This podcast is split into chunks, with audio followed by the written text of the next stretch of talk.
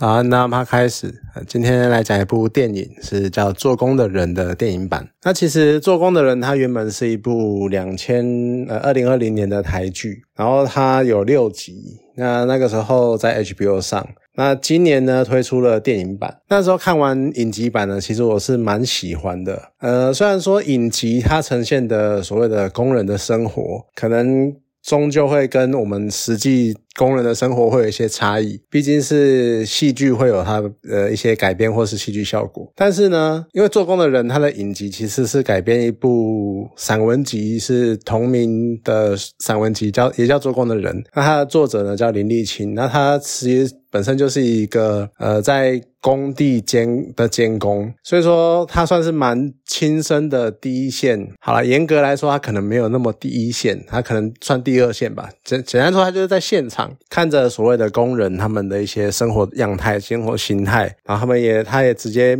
面临直 直接看到这些工人所遭遇的困境。所以呢，我相信就是这个作品的真实度本身至少会比我们一般人。道听途说而获得的资讯的那个真实度会高很多。说实在的啦，因为我相信，相较于真实生活，好了，影集版的气氛其实是还是比较偏轻松的。它的偏轻松的那个气氛，应该是应该。因为他的主角设定算是比较乐天的，还有他的三个好友，呃，不三个，就是他的两个好友，算是比较乐天知命型的那种性格。那其实主角呢，就是阿奇，他也不是没有对他的困顿的那些遭遇感到不平或怎样，就没也不，他也是有负面的情绪，也是有觉得说，为什么我会这个样子？我可能为什么那么衰？那么倒霉之类的，可是呢，他会习惯就是将一切的悲伤、将一切的困境，就是困难的地方，默默的吞下，然后以一个相对正向、正面的态度去面对这些呃比较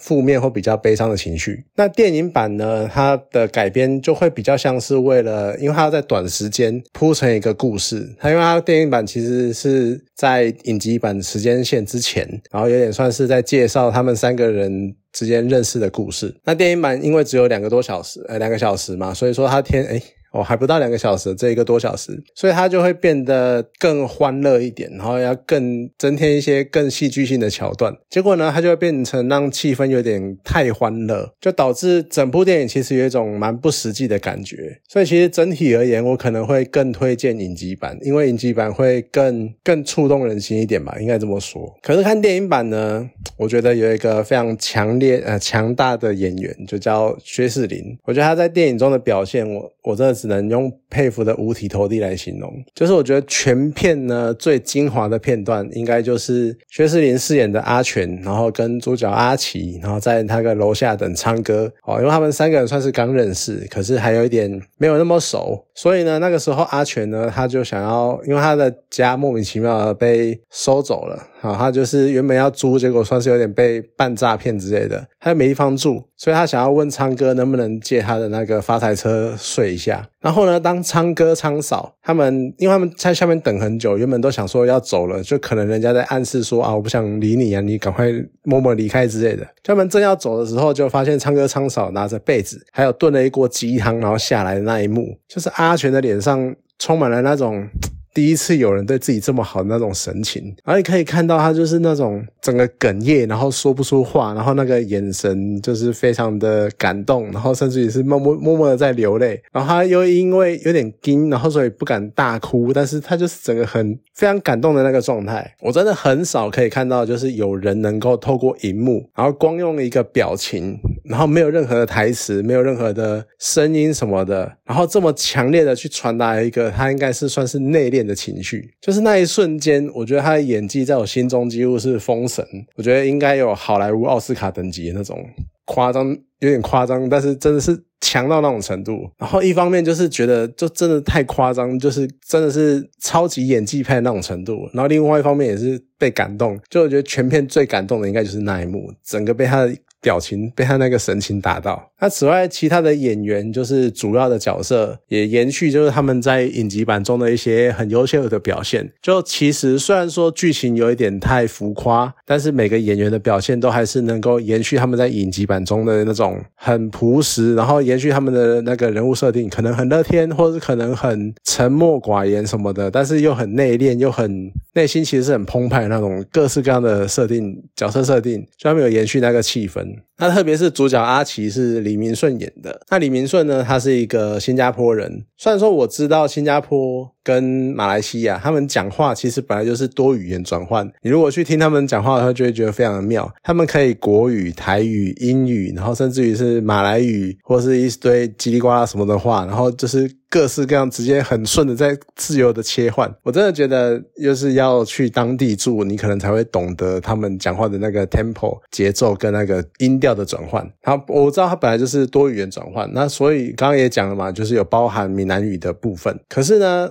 我还是没有想到他的名字可以到这么顺，而且他在剧中那种就是累到无力梳洗，然后可能就会像在捷运上还被人家嫌脏啊，然后就是甚至于你上了呃那那种做工的人，他们下下工之后，然后在捷运上面根本就累到爆，可是他们又不好意思去坐椅子，所以他们可能直接就坐在门边，然后就是那坐在门边那种很很累很疲乏，然后非常颓丧的那个样子。然后你去看他那个样子呢，他去跟李明顺在一些呃像他有帮 Vogue。拍一些宣传照之类的，那种模特等级的那个照，形象差距之大。我真的是觉得超级夸张的，而且他的戏路感觉也是相当的广。因为之前呢，也看他演那个《气魂》，然后他演那个科学家，就也是有一点颓丧的气氛，然后或者是那种有点呃实验室阿宅的样子，就是可能不见天日啊，然后可能不修边幅啊，胡子不剃啊，然后就是有点邋遢，但是又充满那种很有知识的、很有气质的样子。就那个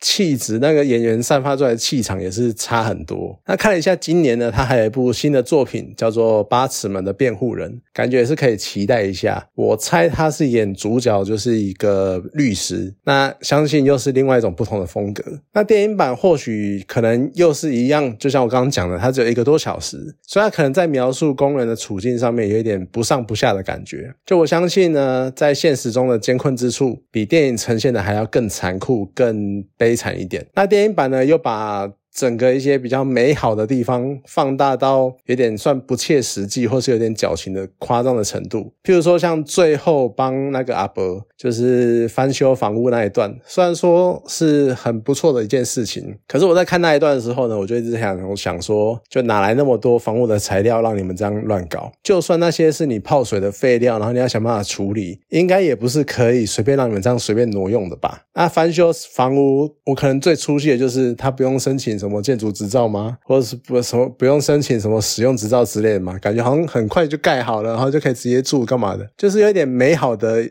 真的是有点不切实际。然后还有在公庙追诈骗犯的那一段，就一群八加九，就跳八加酱的那个年轻人，好，然后他们进了宫庙之后，开始呃不知道为什么的，就开始突然强制每个人开始跳正头。然后好，我可以接受你不能在宫庙里。他们习惯性的在宫庙里面要尊重神明，所以不能乱跑，不能吵闹，这样可以。但是跳八家跳正头这一点，我真的是有点觉得夸张。我不知道实际的情况到底是怎样，总不可能每一个跳八家将的人人走进宫庙都真的跳正头吧？应该不太可能吧？可是他太刻意凸显这一段，反而会觉得有点非常的突兀。就为了在那就。反而显得有点胡闹。你看，就这样为了在电影中制造那种娱乐效果，然后牺牲了之前影集所呈现、所累积的那种苦中作乐的感觉。就整体来说，让我觉得算蛮可惜的。那曾经呢，其实我有看过有人评论说，真正做工的人才不会去看这部电影。但是其实我反而会觉得说，这部电影，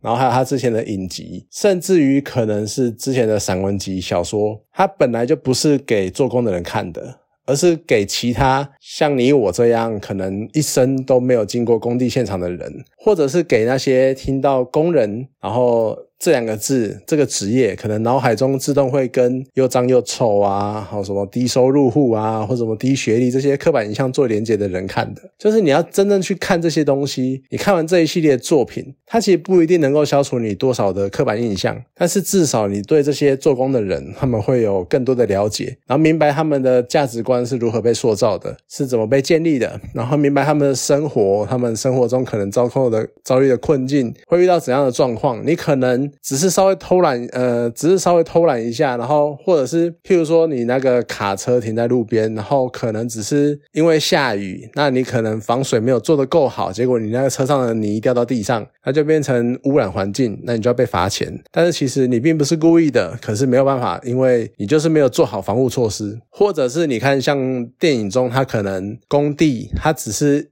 想说赌一把好了，我就不要。挡雨，我就不要盖棚子干嘛的，结果它就下雨了，然后下面就淹水了，所以把它的把它的那个料全部泡烂掉，然后让它没有办法做事，甚至于水泥都直接泡硬掉了，然后就造成浪费。你看，就是这些很狗屁叨糟的事情，就这就是他们生活中会遇到的很鸟的事情，但这些都要他们自己去解决，而可能没有办法像我们有这么多资源或者怎么养尊处优的，直接很直觉的去处理这些事情。所以说，然后甚至于是。像电影最直接的嘛，就是呈现他们在社会上会承受怎样的目光。就像可能上了捷运，好，可能他们因为真的是太累了，所以他们没有空去洗澡或干嘛的。然后真的，我相信很多人也多多少少，呃，应该都会很直接觉得说啊，就是很臭，我有什么办法？但是就是会用一种很鄙视的眼神，尤其是最恐怖的就是小朋友，就是小孩子，他们小孩子有时候讲话真的是超恐怖、超直接，然后让你无法抵挡的那一种。尖锐，这就会很直接接的，就是。呈现出他们可能很脏很臭的样子。你可以说像阿奇他们，就是最后决定以后下工直接先洗澡，然后先弄好，先梳妆好之后再出来。但是那个真的也要靠意志力在撑啊。所以说，就是影集跟电影都呈现了这些很多，就是让我们平常没有在接触做工的人，这些人去更了解他们所面临的这一切的问题、一切的事情。然后我就我相信，就是能让我们更了解他们。其实更了解他们。我们可能就可以消除一些所谓的歧视。好，虽然说我其实长久以来我都觉得歧视这件事情，它其实有可能是人类与生俱来的一种算进步的动力。因为我觉得歧视就源自于说你不想成为这种人，因为你不想成为这种人，所以你想要更进一步，或者跟他们有区隔，或者是当你，或者甚至于是保持你不要堕落，或者是当你觉得。你可能歧视跟你身处的这个族群，那你可能就会想要往上。想要脱离这个族群，那会是你一种一种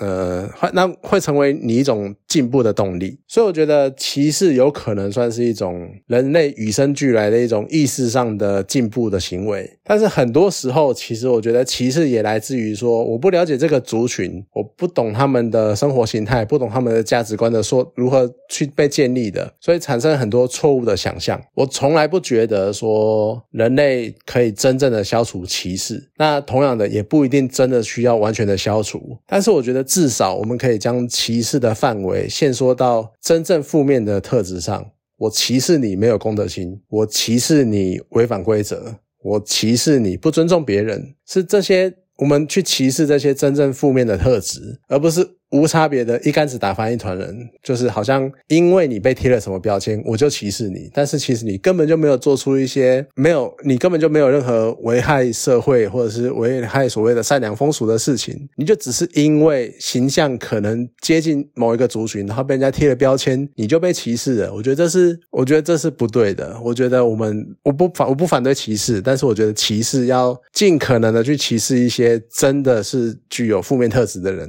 像我歧视酒。下饭，我歧视没公德心的，我歧视做错事的人。好，这可能是另外一个问题了，因为他牵涉到之后能不能被原谅的事情。但是至少在他犯罪的那个当下，我是歧视他的。他能不能改过，他会不会改过，那是之后的事情。但是我希望至少就是我们能够真正去搞清楚，我们到底应该歧视什么，然后不应该去一竿子打翻一船人。好了，这只是我的看完的一些。感想算是一些看完电影或跟影集一直以来的一些想法。好了，今天这部电影呢就讲这讲到这边，好，谢谢大家。